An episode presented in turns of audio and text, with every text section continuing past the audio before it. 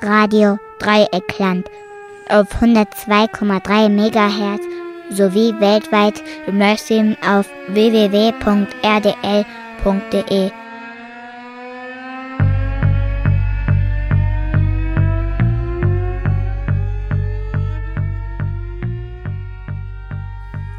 Hallo und herzlich willkommen zu Vielfalter Magazin für Polyphonie und Selbstbestimmung, die Ausgabe von Donnerstag, den 28. März 2019. Am Mikrofon begrüßt euch Mirko Olostiak Brahms und Vielfalter Magazin für Polyphonie und Selbstbestimmung ist eine Sendung im Gruppenradio von Radio Dreieckland.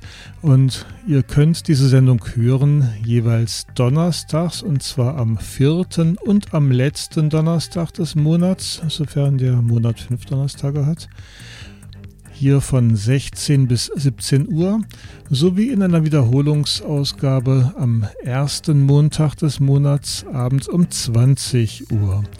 Die Sendung findet ihr auch in der Mediathek von Radio Dreieckland oder auch auf vielfalter.potspot.de als Podcast. Einige Sendungen findet ihr natürlich dann auch auf freie-radios.net und diese Sendung könnt ihr weltweit live hören auf www.rdl.de oder hier im On Air im Äther auf der 102,3 MHz. Die Musik im Hintergrund stammt wieder einmal von Super Dirt hoch 2 einer Formation hier aus der Nähe von Freiburg und Super Dirt hoch 2 findet ihr auch ganz leicht im Internet. Das Stück stammt vom Album Algorithms und nennt sich Gate. Ja, wenn euch die Musik gefällt, Cello und Elektronik und so weiter, dann könnt ihr euch auch gerne diese CD käuflich erwerben und die Künstler direkt unterstützen. Die Musik ist nicht bei der GEMA gelistet. Auch andere Musik, die in dieser Sendung gespielt wird, steht unter ähm, Common License oder ähnlichen frei verfügbaren Vereinbarungen und deshalb kann diese Sendung auch im Netz stehen bleiben. Ja, heute habe ich mitgebracht ein Interview, das ich vor einigen Tagen geführt habe, ein Gespräch mit Leilani Engel. Leilani Engel wird zu hören und zu sehen sein auf der Fachtagung mit Suizidgedanken Leben, Suizidalität und Selbsthilfe, die am 13. April in der Kongresshalle Gießen stattfinden wird. Die erste von Betroffenen organisierte Tagung also allein rein von Betroffenen organisierte Tagung zum Thema Suizidalität. Und Leilani Engel ist auch Projektmitarbeiter bei dem Projekt Suizidalität und Selbsthilfe des Bundesverband Psychiatrie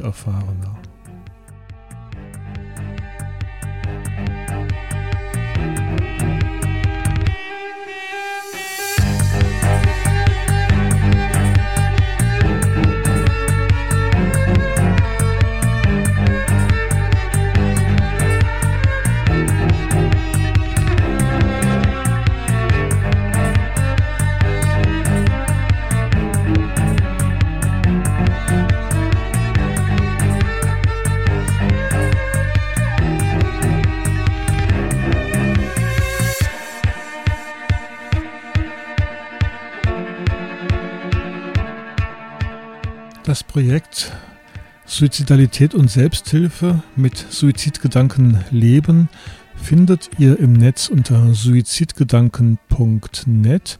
Dort findet ihr auch alle Informationen über die Tagung am 13. April, die erste von Betroffenen organisierte Tagung in Deutschland zum Thema Suizidalität.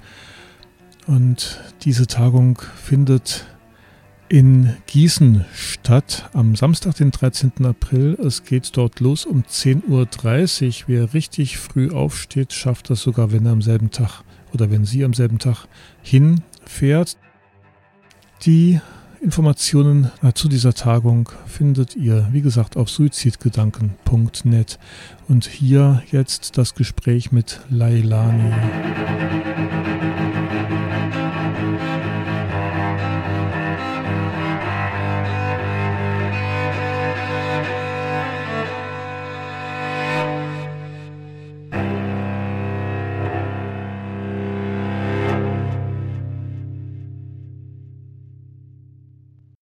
Hallo Leilani.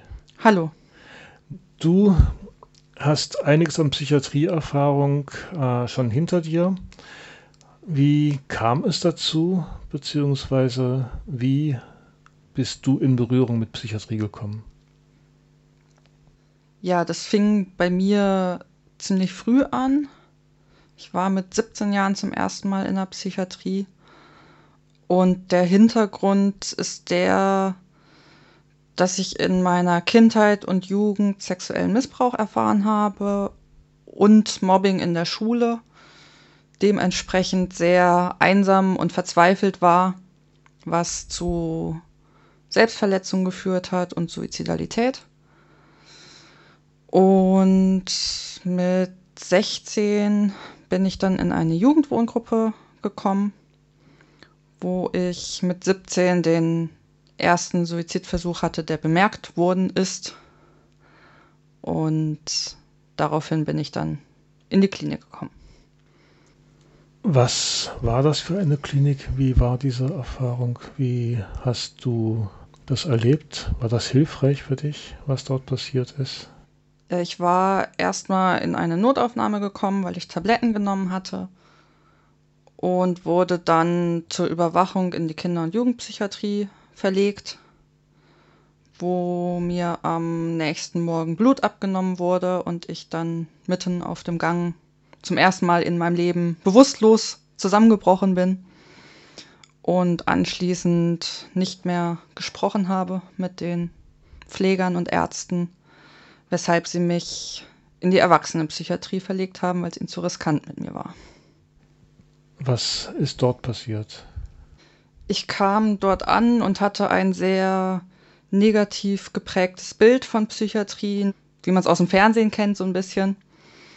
Dementsprechend war ich ziemlich eingeschüchtert und kam dann erstmal auf eine geschlossene Station mit Schleuse, was für mich schon sehr befremdlich war. Und dann war dort eine Schwester, die mich nur sehr abwertend mit Mädel angesprochen hat.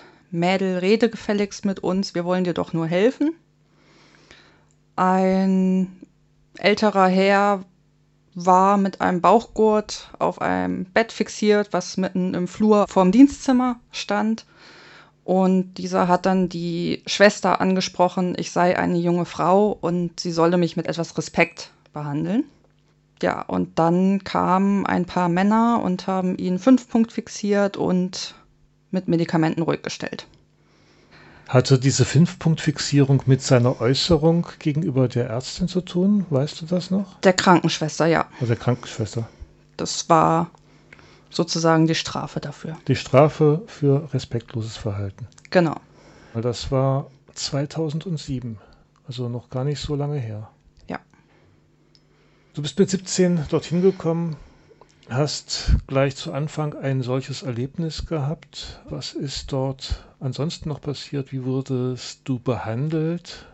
Äh, nach fünf Stunden auf dieser Station in denen ich kaum dann noch äh, mit den Pflegern geredet habe, weil ich doch sehr verängstigt war, wurde ich auf eine andere geschlossene Station verlegt, wo tendenziell doch eher jüngere Leute waren.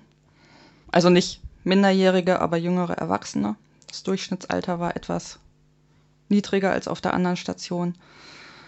Und ja, ich habe mich nicht wirklich für voll genommen gefühlt. Der Oberarzt hat mich mit Vorliebe angeschrien. Ich denke, weil er einfach überfordert war mit meiner Verzweiflung, was nicht zu einer Besserung geführt hat, sondern eher dazu, dass ich noch verzweifelter war und mir gedacht habe, ich bin 17 Jahre alt, dieser Oberarzt, der lange studiert hat und viele Jahre Erfahrung hat, ist mit mir überfordert. Wie soll ich jetzt damit umgehen oder klarkommen? Ähm, das Einzige, was mir etwas Halt gegeben hat, waren Mitpatienten, die teilweise Kinder in meinem Alter hatten und dementsprechend ähm, sich um mich gesorgt haben. Ein Stück weit. Es kam dann ein Stationsarzt, der später tatsächlich in die Kinder- und Jugendpsychiatrie gewechselt hat, was mich ziemlich erschrocken hat auch. Ähm, Ich weiß noch eine Situation. Ich hatte eine Betreuerin vom Jugendamt, die war vor Ort und wollte irgendwas von dem Arzt. Ich lag heulend im Zimmer in meinem Bett und dieser Arzt kam wütend in mein Zimmer und hat mich angemacht nach dem Motto, ich solle gefälligst was tun. Egal was, ob ich nun rede oder mir was antue, aber ich solle was tun, damit sie irgendwie damit umgehen können. Und meine Betreuerin völlig entsetzt war und etliche Ämter gegen diese Klinik einschalten wollte, wovon ich sie dann zum Glück abbringen konnte mit der Begründung, das bekomme ich in der nächsten Oberarztvisite alles wieder ab. Du hast verschiedene Kliniken im Laufe deiner Geschichte erlebt. Wie lange warst du das erste Mal drin? Ich sollte übers Wochenende bleiben. Es waren am Ende zehn Wochen, die ich dort war. Am Anfang habe ich mich geweigert, Medikamente zu nehmen. Das hat eine Woche gedauert, weil der Oberarzt dann zu mir gesagt hat, entweder ich nehme die Medikamente oder ich komme da nie wieder raus. Dann habe ich Antidepressiva bekommen und ähm, wegen dem Strafverfahren gegen meinen Vater sind noch andere Dinge im Hintergrund abgelaufen, weshalb ich mich dann geweigert habe, zurück in die Jugendwohngruppe zu gehen. Und es musste irgendwie eine Alternative her. Da ich minderjährig war, konnten sie mich nicht einfach auf die Straße setzen. Nach fünf Wochen, wo ich immer wieder gesagt habe, ich gehe da nicht zurück, wurde ich in Zwangsurlaub geschickt. Das heißt, ich musste äh, zurück in die Jugendwohngruppe nach dem Tag hat selbst der Oberarzt eingesehen, dass es keinen Sinn macht. Das Erste, was ich gemacht habe, war, mich selbst zu verletzen. Und ähm, ja, es kamen dann Konflikte mit meinem Bezugsbetreuer und ja, das lief alles nicht so gut.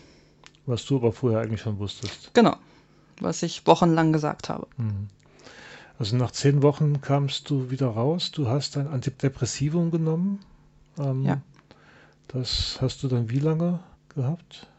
Ich weiß nicht mehr genau, wie lange ich dieses Antidepressivum hatte. Ich hatte danach eine Kinder- und Jugendpsychiaterin ambulant und immer wieder wechselnde Medikamente. Also im Laufe der Jahre habe ich über 30 Präparate, Psychopharmaka äh, durchprobiert, mhm. sozusagen. Antidepressiva oder Querbeet? Querbeet, also Antidepressiva, Schlafmittel, Neuroleptika, Benzodiazepine. Was haben diese Medikamente mit dir gemacht? Hast du sie als hilfreich empfunden? Wirklich als hilfreich empfunden habe ich nichts auf Dauer. Manche haben am Anfang ein bisschen beim Schlafen geholfen wo die Wirkung dann ziemlich schnell aber nachließ. Und ja, also von Antidepressiva habe ich in der Regel nichts gemerkt, also keine Stimmungsaufhellung oder so.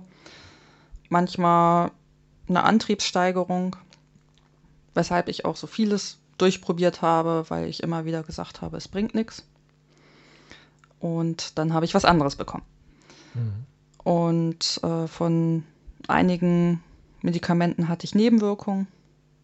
Das Schlimmste war für mich Ciatyl. Davon habe ich Schlundkrämpfe bekommen. Das heißt, äh, irgendwie war mein Gesicht völlig entstellt. Ich konnte meinen eigenen Speichel nicht mehr runterschlucken, äh, habe dementsprechend gesabbert und mich sehr dafür geschämt. Und es wurde auch trotzdem nicht abgesetzt. Ich habe dann am nächsten Tag dazu Akineton gegen die Nebenwirkung bekommen. Was die Nebenwirkung eingedämmt hat, ja, also ich hatte keine äh, Schlundkrämpfe mehr.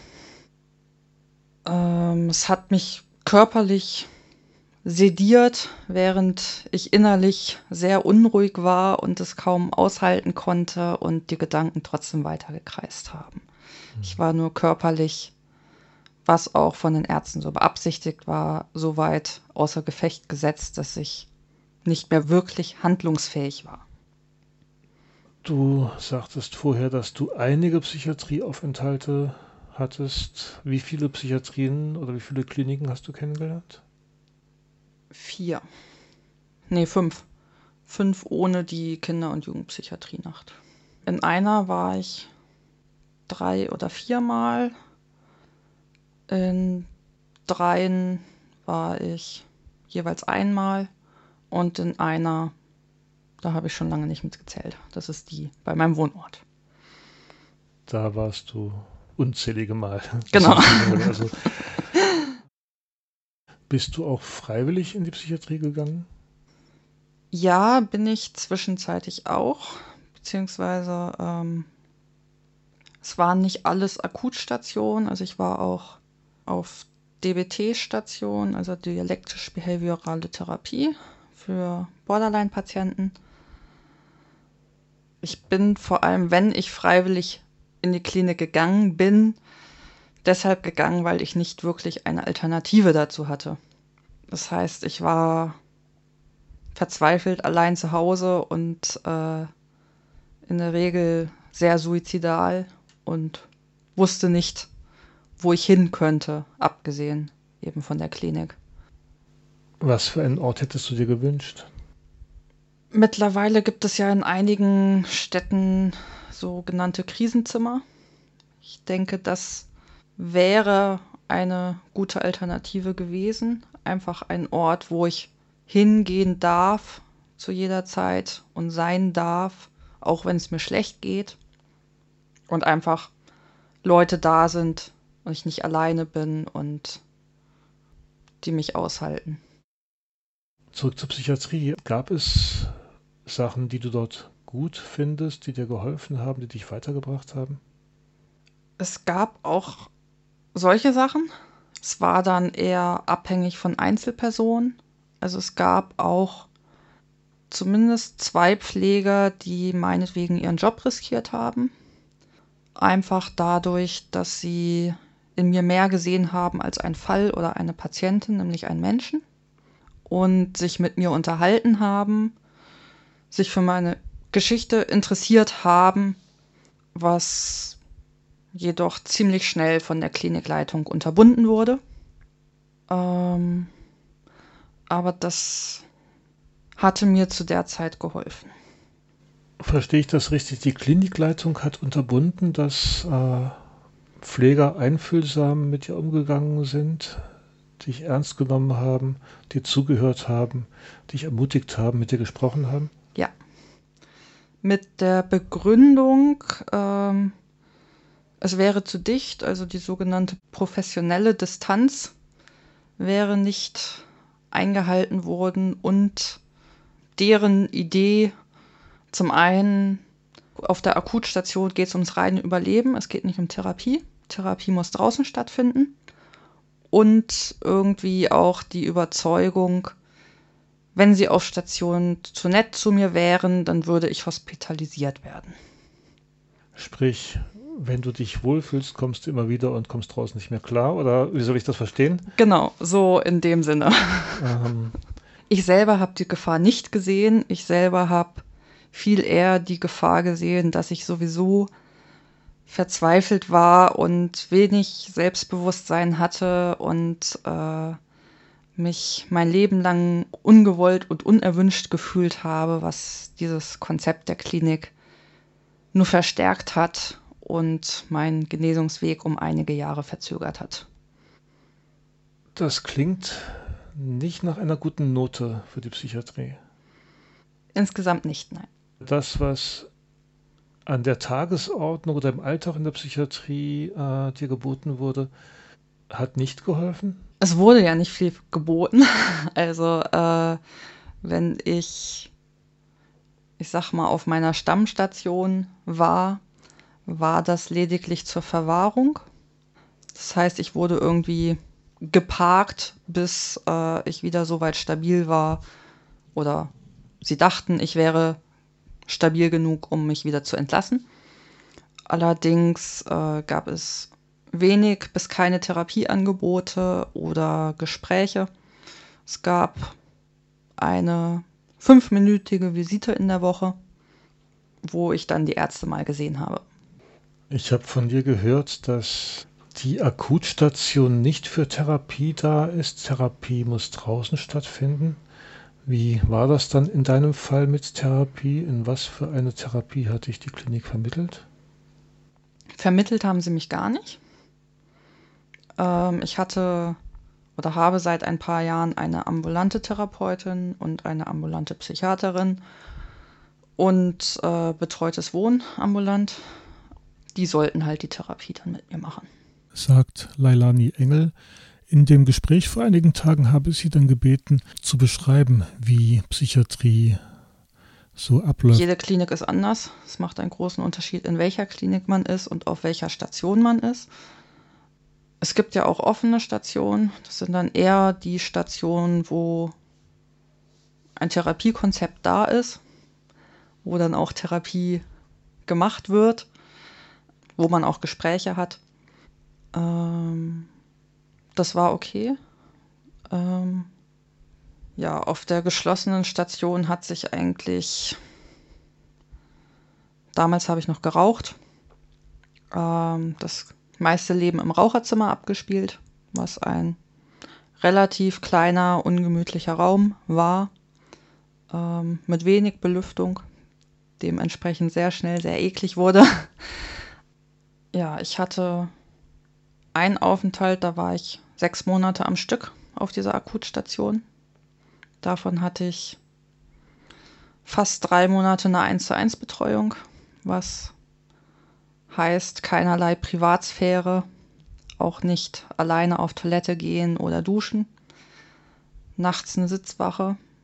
Einmal musste ich auch auf dem Flur vorm Dienstzimmer schlafen. Allerdings hieß 1 zu 1 Betreuung tagsüber, dass ich mich quasi im Sichtbereich des Dienstzimmers aufzuhalten habe und nicht, dass jemand ähm, mit dahin kommt, wo ich gerade hin möchte. Oder ich äh, mich in irgendeiner Art und Weise aufs Zimmer zurückziehen dürfte, was ich schon als sehr stressig erlebt habe. Eigentlich bestand der Alltag aus Frühstück, aufs Mittagessen warten. Um 14 Uhr gab es Kaffee und dann aufs Abendbrot warten. Und irgendwie versuchen, in der Zwischenzeit nicht durchzudrehen. Ich versuche mir das vorzustellen. Ein junger Mensch, verzweifelt, missbraucht, gemobbt, äh, der für sich keinen Weg, keinen Ausweg sieht, kommt dann in eine solche Umgebung,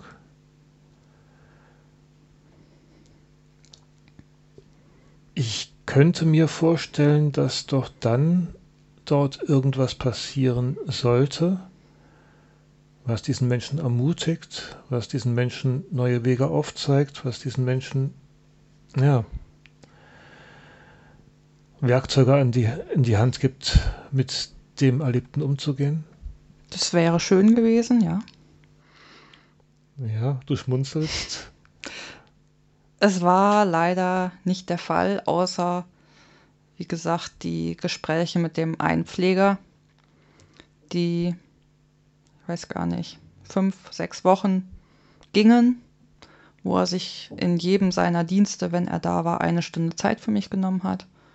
Und ähm, der Deal war so ein bisschen, er hört mir zu oder liest Texte von mir oder auch ähm, alte Unterlagen.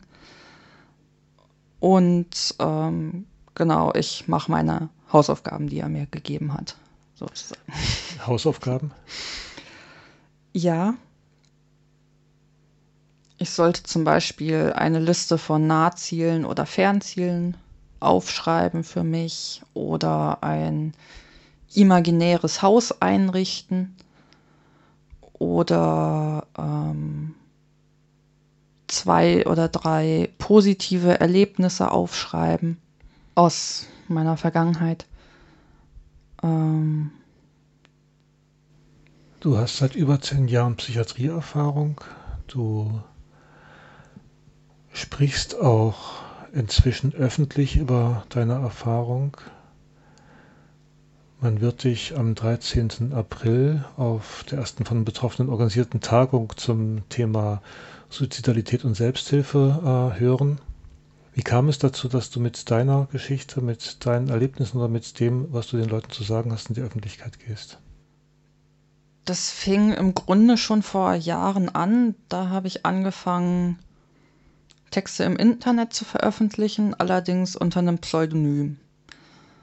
Ich habe vor drei, vier Jahren ähm, die Ex-In-Ausbildung zur Genesungsbegleiterin gemacht und hatte während meiner Ausbildung mit meinem damaligen Dozenten meinen ersten Vortrag vor überwiegend Fachpublikum, auch in meiner Heimatstadt. Es war eine sehr große Herausforderung, ähm, gerade auch oder insbesondere vor Fachleuten, die mich auch kannten. Also es waren Pfleger aus der Klinik da, meine Psychiaterin, der Mann meiner Psychiaterin, der den sozialpsychiatrischen Dienst leitet, durch die ich auch schon eingewiesen wurde.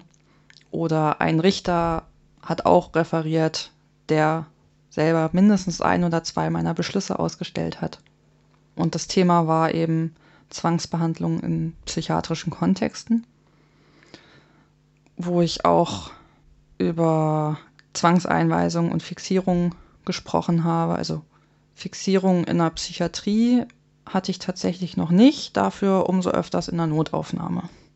In der Regel kam ich nach Selbstverletzungen oder Suizidversuchen in die Notaufnahme und es gab eine Weile, da wurde ich auch erstmal sozusagen prophylaktisch, wenn ich da ankam, äh, weil ich Rasierklingen geschluckt hatte, mit einem Bauchgurt fixiert.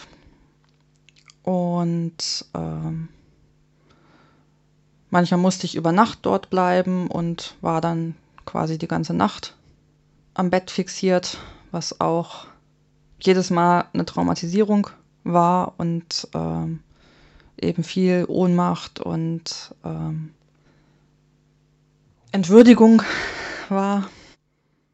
Meistens saßen dann auch die ganze Nacht zwei Polizisten vor der Tür, die sich unter Umständen auch sehr abfällig über die 20-jährige Borderlinerin unterhalten haben.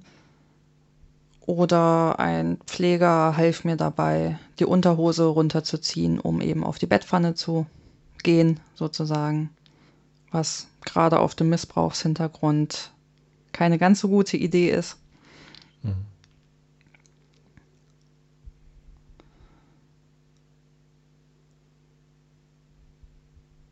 Es war einfach immer eine große Hilflosigkeit und ich hab's für mich selber so verarbeitet, dass ich dann gedacht habe, okay, ich habe das verdient. So. Ich habe es irgendwie ja aufgrund meiner meines selbstschädigenden Verhaltens und dass ich sowieso nicht liebenswert oder wertvoll bin, irgendwie hingenommen. Und ja. Fixierung auf der Notaufnahme, das hast du öfter erlebt. Fixierung in der Psychiatrie hast du miterlebt. Zwang und Gewalt in der Psychiatrie hast du auch miterlebt. Ich habe eine Mappe gesammelt mit Unterbringungsbeschlüssen. Also Unterbringungsbeschlüsse, das heißt äh, Zwangseinweisungen. Genau, Entmündigung, nicht krankheitseinsichtig, äh, immer ein schönes Kreuz bei geisteskrank oder geistesschwach, je nach Belieben, von Polizisten ausgestellt, die manchmal meinen Namen nicht schreiben konnten oder interessante Schreibweisen für Borderline entwickelt haben. Hattest du den Eindruck, dass die in irgendeiner Form dazu ausgebildet waren, mit verzweifelten Menschen umzugehen? Nein. Ähm, ich habe heute das Problem, dass wenn ich uniformierte Polizisten sehe, dass ich Angst kriege. Ähm, also auch da traumatische Erlebnisse gehabt? Genau, also vor allem unfreundliche Polizisten mit abwertenden Kommentaren. Ähm, ich habe nie körperlich Widerstand geleistet weder bei Fixierung noch Zwangseinweisung, so dass es wenn man die Fixierung an sich nicht als körperliche Gewalt oder so ansieht, dann äh, eben ohne körperliche Gewalt ablief. Also ich habe nie Handschellen bekommen oder wurde zu Boden geworfen, weil mir von vornherein klar war, dass es sinnlos wäre, mich zu wehren. Die sind einfach viel mehr.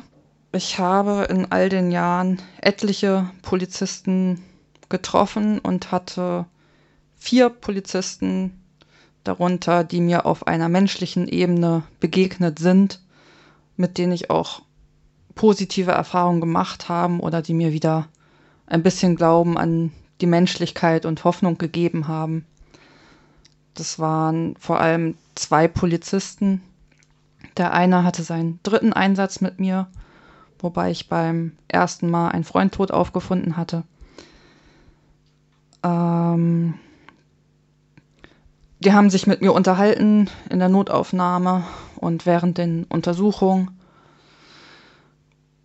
und standen dann eine Woche später in der Psychiatrie auf der Station und wollten mich besuchen und mal gucken, wie es mir so geht. Ähm, genau, wir haben dann einen Kaffee zusammen getrunken. Sie haben mich gefragt, ob ich schon mein Buch angefangen hätte. Und die Pfleger waren sehr überrascht und irgendwie auch nach dem Motto, wie haben Sie das denn schon wieder geschafft?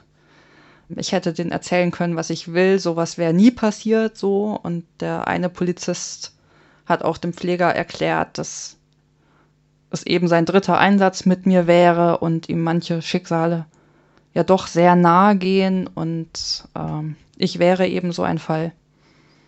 Oder so jemand, er hat nicht Fall gesagt. Ähm, der Pfleger meinte auch, sowas wäre ihm in den 28 Jahren, die er inzwischen dort arbeitet, noch nie passiert. Also das war schon eine Ausnahmebegegnung, dass ein Polizist über den Einsatz hinaus sich dann noch um jemanden kümmert. Genau, oder auch während des Einsatzes mit mir sich überhaupt befasst oder gesprochen hat. Du sagtest, du bist überwiegend wegen Selbstverletzung und Suizidversuchen in die Psychiatrie geraten? Ja. Was hat Psychiatrie dem entgegenzusetzen? Also wie hilft Psychiatrie gegen Suizidalität oder hilft sie überhaupt? Oder wenn nicht, was würde denn helfen? Was wäre denn das, was du gebraucht hättest? Ich weiß nicht, ob Psychiatrie da unbedingt helfen kann. Bei mir hat sie es nicht wirklich getan, was auch daran liegt, dass meiner Meinung nach das hilfreichste Beziehungen sind, eben von Mensch zu Mensch und äh, ein wertschätzender Umgang miteinander und ein Verständnis füreinander und eben eine Lebensperspektive oder Freude am Leben. Und ich kann nicht wirklich gut Freude am Leben entwickeln, wenn ich den ganzen Tag einfach auf dem Abstellgleis eingesperrt bin, sozusagen. Mhm. Was für ein Ort wäre denn gut, wenn du verzweifelt bist, wenn du nicht mehr weißt, wohin? Wie sollte das aussehen? Schon ein Ort, an dem ich mich wohlfühle, die Räumlichkeiten in der Psychiatrie sind meistens auch nicht sehr einladend. Es kommt auch immer darauf an, wer gerade Dienst hat oder was für Mitpatienten auf der Station sind. Ich denke, eine gemütlichere Atmosphäre würde schon vieles verbessern. Zum Beispiel, dass auf Akutstationen nicht suizidale oder depressive Menschen mit Manikern oder eher aggressiven Menschen zusammen sind. Ich hatte einige Situationen und auch Mitpatienten, vor denen ich wirklich Angst hatte. Ich erinnere mich auch an eine Mitpatientin, die relativ kaputt von Drogen war und mich des Öfteren verkannt hat. Dann war ich diejenige, die ihr ihre Kinder weggenommen hat und ähm, bekam alle möglichen Morddrohungen in jeglicher Form. Einmal kam dann auch ein Mitpatient zu mir und erzählte mir, dass er beobachtet hat, wie sie eins der Küchenmesser eingesteckt hätte. und äh, damit eben mich aufschlitzen wollte. Das war dann, also in dem Fall bin ich dann zum Pflegepersonal und die haben ihr dann auch das Messer abgenommen, während ich eben ins Zimmer und aus der Schusslinie gehen sollte. Aber ich war eben auch weiterhin mit dieser Person auf einer Station und das auch immer wieder. Ähm, ich weiß gar nicht, wie viele, vor allem männliche Mitpatienten wegen übergriffigen Situationen wegen mir in verschiedenen Kliniken Stationsverbot bekommen haben. Du hast in der Psychiatrie Übergriffe erlebt durch andere Patienten. Ja. Also Grenzüberschreitungen.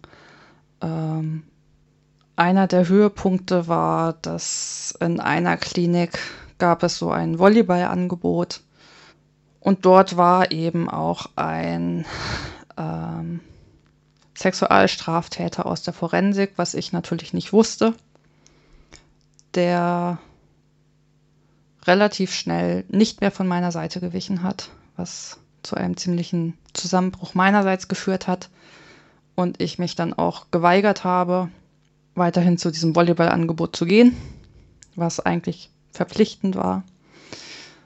Und ein paar Tage später gelang es ihm dann auch von der Forensik abzuhauen. Er ist nicht weit gekommen, aber allein die Situation, ich habe mich eigentlich nicht mehr wirklich rausgetraut. Ein anderes Mal hatte ich nach meiner Entlassung einen Mitpatienten vor der Tür und dann in der Wohnung, der mir auch irgendwann an die Wäsche wollte. Ich hatte dann oder in der Situation das große Glück, dass eben noch eine Freundin vorbeikam, die ihn letzten Endes rausgeschmissen hat, weil ich völlig fertig und wie gelähmt war. Ich weiß auch bis heute nicht wirklich, woher er meine Adresse hatte. Auf jeden Fall war er der Meinung, er war irgendwie aus der Klinik abgehauen und äh, würde bei mir übernachten, sozusagen, unterkommen. Es hat mit einer Anzeige geendet und damit, dass die äh, Polizisten direkt, äh, weil ich so fertig war, eben einen Krankenwagen hinzugerufen haben, die mich direkt wieder auf Stationen gebracht haben, wo ich ja noch bekannt war. Klingt auch so ein bisschen danach einmal Psycho, immer Psycho. Wenn man schon weiß, du kommst daher, dann geht es auch sehr schnell wieder dorthin. Das auf jeden Fall, ja. Also ich hatte gerade, wenn es um Zwangseinweisung geht, nicht das Gefühl, dass es irgendeinen Einfluss hat, was ich sage. Ähm, wenn die denken, ich bin suizidal, dann bin ich ganz schnell entmündigt. Und ähm, genau. So wie ich dich jetzt heute oder die letzten Tage erlebe, scheinst du im Moment doch einigermaßen stabil zu sein. Ja, es geht. Wenn das nicht auf Psychiatrie zurückzuführen ist, worauf ist das dann zurückzuführen, beziehungsweise was kannst du denn Verzweifelten und Menschen in auswegsloser äh, Situation mitgeben? Es gibt zwei Sachen, die mir sehr geholfen haben. Das eine sind Pferde.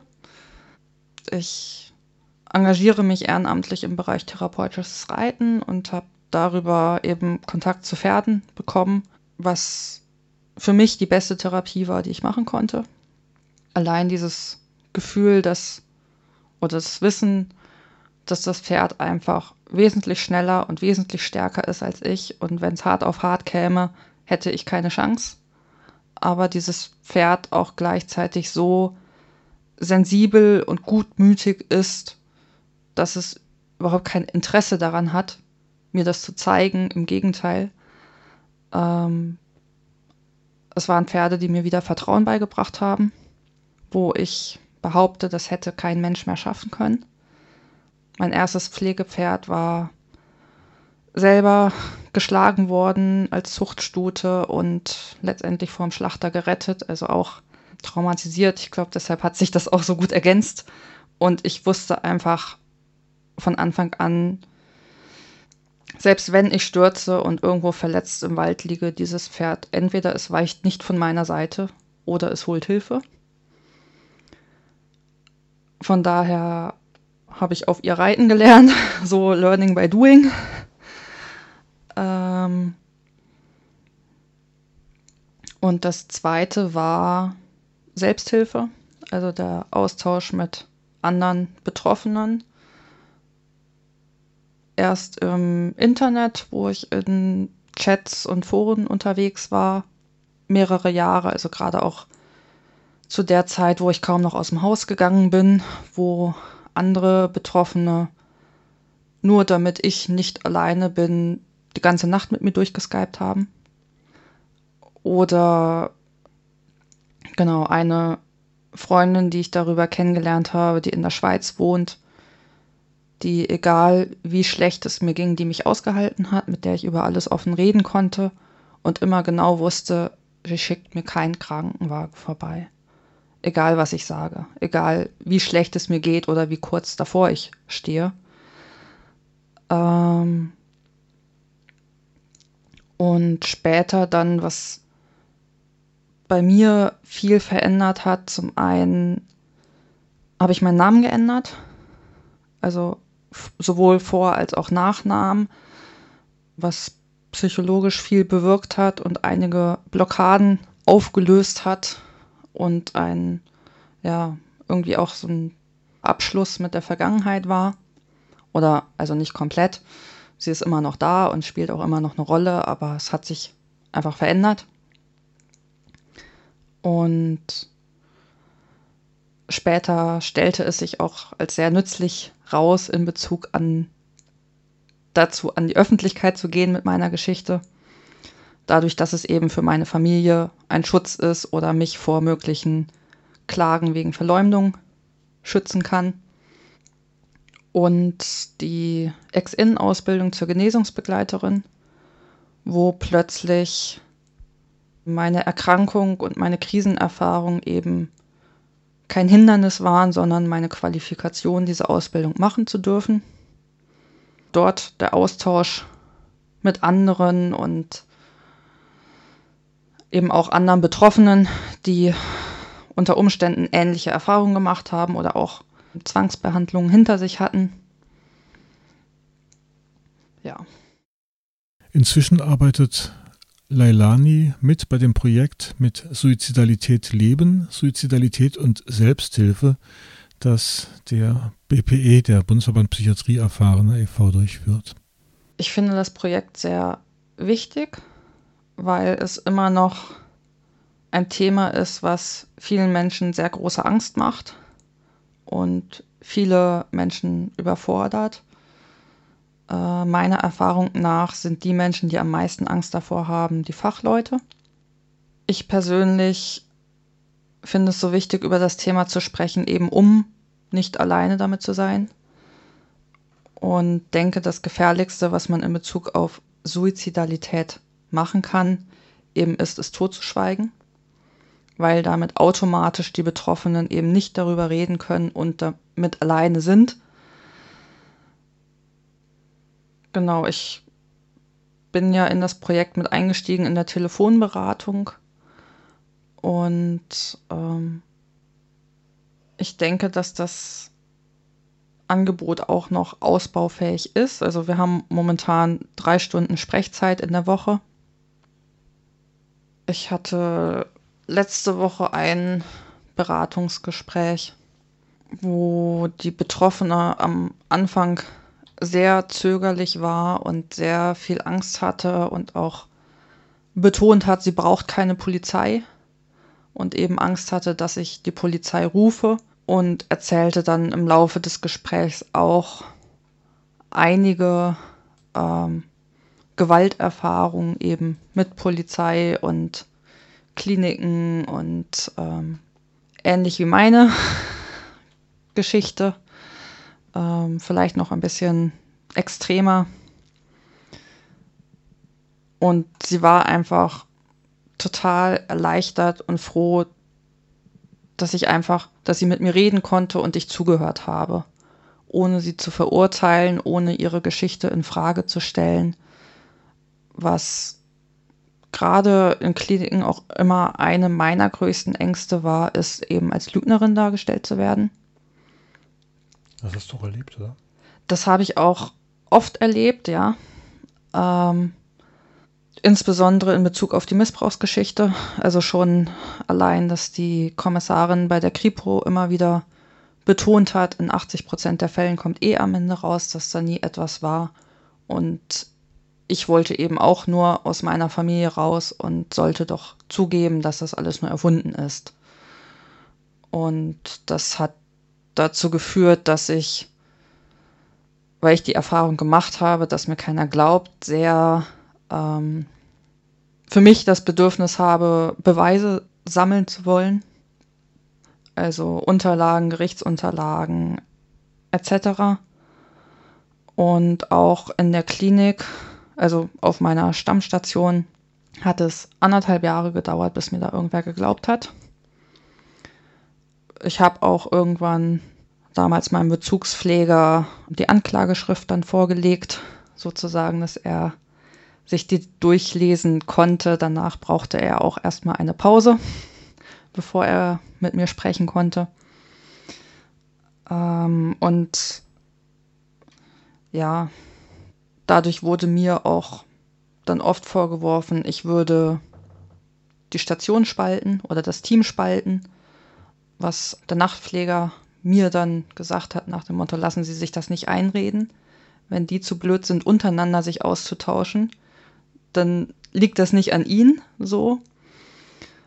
Und auch, ja, die Spaltung kam oder erklärten sie mir dann eher auf Nachfrage dadurch, dass es eben die Leute gibt, die mir glauben und die Leute gibt, die mir nicht glauben. So.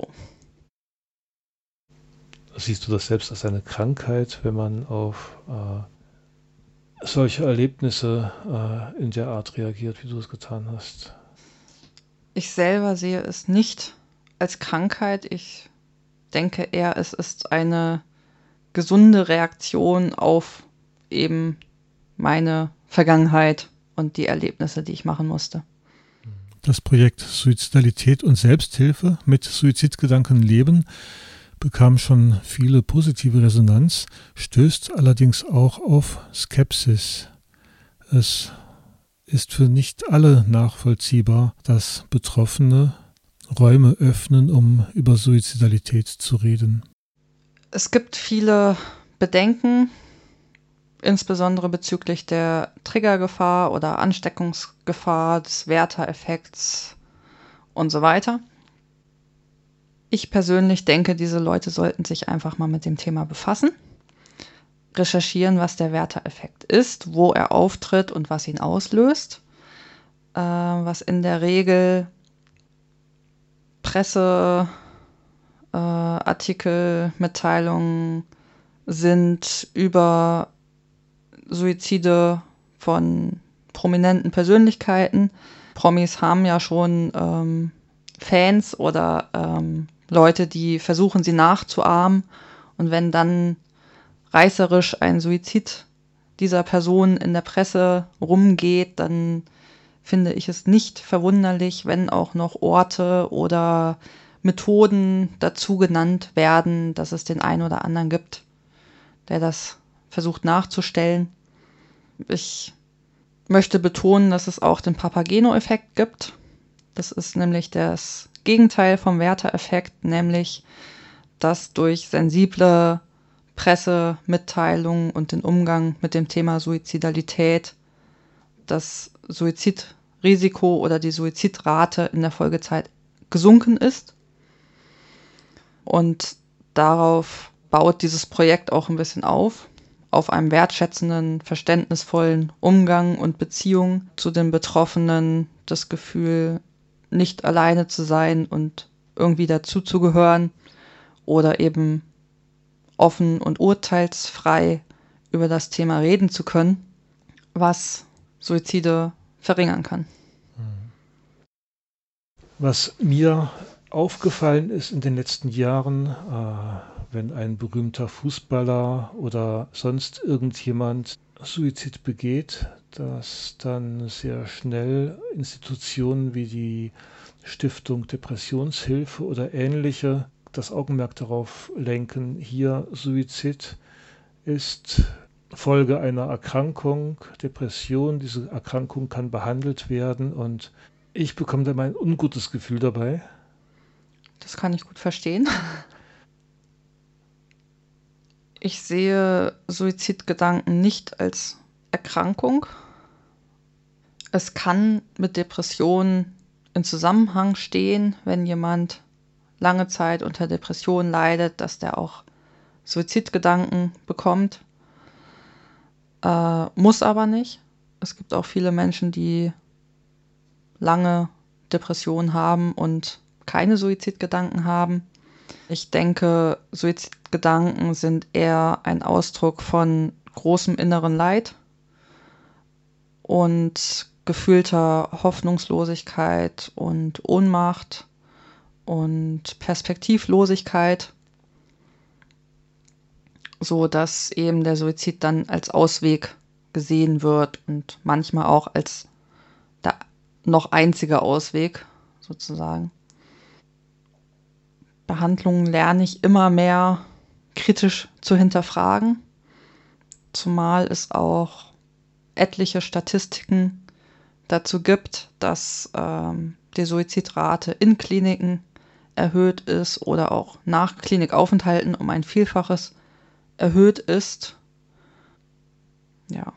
Die Verfechter der psychiatrischen Ideologien sagen ja dann ganz gerne, dass Suizidalität eben mit den Erkrankungen zu tun hat und nicht mit der Behandlung. Oder Sie sagen, die Klientel, die in die Klinik kommt, sind ja per Definition irgendwie psychisch krank und psychisch Kranke haben eine erhöhte Suizidalität. Weiß ich nicht. ähm, es gibt auch viele Menschen ohne psychische Erkrankungen, die Suizid begehen. Und ich denke, diese Statistiken beruhen auch vor allem darauf, dass nach einem vollendeten Suizid zwanghaft nach Symptomen für eine vorangegangene psychische Erkrankung gesucht wird, was ziemlich fragwürdig ist. Sagt Leilani Engel, die vor einigen Tagen hier im Studio zu Gast war und über ihre Psychiatrieerfahrung gesprochen hat. Das Projekt, von dem wir gesprochen haben, ist im Internet zu finden auf suizidgedanken.net und die Telefonberatung findet statt freitags von 21 bis 24 Uhr, also in einer Zeit, in der auch Krisen auftreten können vor dem Wochenende. Die Telefonnummer, unter der ihr die Telefonberatung erreicht, eben 21 bis 24 Uhr freitags, ist 0234 70 89 05 10. Nochmal 0234 7089 0510. Ihr findet das auch auf der Seite suizidgedanken.net. Danke, Lalani. Gerne. Danke für die Einladung. Soweit das Gespräch mit Leilani Engel. Und wir haben noch ein paar Minuten Zeit, das heißt, wir können jetzt noch ein Stück Musik hören, ein Stück von Früchte des Zorns, Teil von mir. Und in dem Booklet des Albums Fallen oder Fliegen, auf dem dieses Stück erschienen ist, da ist es eingeleitet mit den Worten, das, was ich erfahren habe, verschwindet nicht, aber mein Gefühl dazu verändert sich. Heute bin ich nicht mehr zertrümmert, sondern daran gewachsen, und mein Wissen um die Tiefe macht mich stark und schön. Ich bin manchmal ohnmächtig und ausgeliefert. Und mein Körper wird ein Geisterhaus, in dem es spukt. Dann schwimmt mir alles weg und ich weiß nicht, wo ich mich halten soll. Dann verliere ich alles und ich will die ganze Zeit, dass jemand kommt und sagt, alles ist in Ordnung. Meine Schmerzen, meine Ängste sind ein Teil von mir. Meine Schmerzen, meine Ängste gehören zu mir.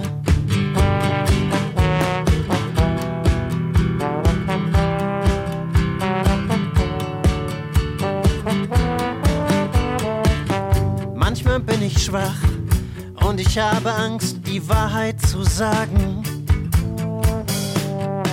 Dann gefalle ich mir überhaupt nicht und ich schäme mich dafür. Dann will ich nicht, dass mich jemand so sieht. Wenn ich so kaputt bin, meine Schmerzen, meine Ängste sind ein Teil von mir. Meine Schmerzen, meine Ängste gehören zu mir.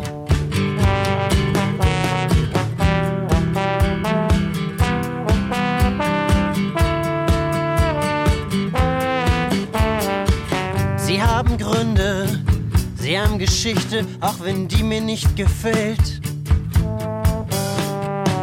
Sie haben mir geholfen und wollen mich beschützen. Sie fordern die Entwicklung ein und wollen neue Wege. Ich kann sie nicht abschütteln. Aber kennenlernen und verstehen meine Schmerzen, meine Ängste sind ein Teil von mir. Meine Schmerzen, meine Ängste gehören zu mir.